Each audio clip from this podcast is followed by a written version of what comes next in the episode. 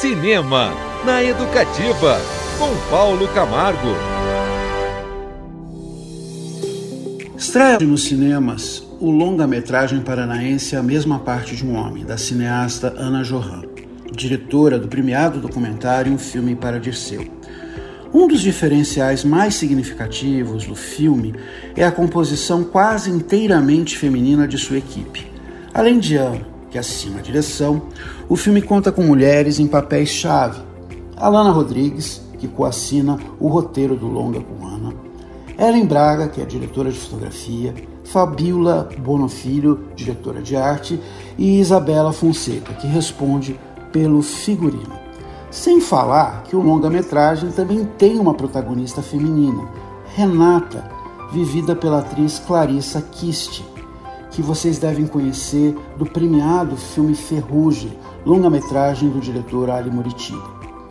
A mesma parte de um homem gira em torno de Renata, uma mulher de 40 anos, que vive em uma vila rural no interior do Paraná com seu marido, interpretado pelo ator e escritor Otávio Linhares, e uma filha adolescente, que é vivida pela estreante Laís Cristina, escolhida entre 120 candidatas.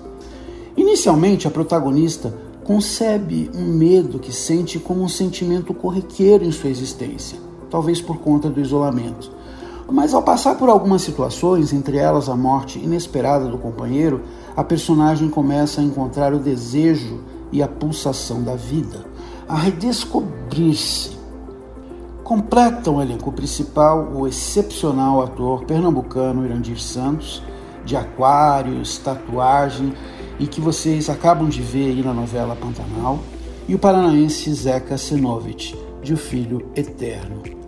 Como Ana Johan viveu até os 14 anos em uma vila rural muito semelhante ao local onde a ação do longa se passa, o roteiro veio de um lugar bastante próximo, íntimo da diretora. Ela conta que o filme é sobre pessoas que cruzaram o seu caminho, memórias da infância dela, mas ao mesmo tempo esses personagens estão travestidos em outros corpos, em outras histórias. E como ela é uma contadora de histórias, ela pode também simular mundos e possibilidades.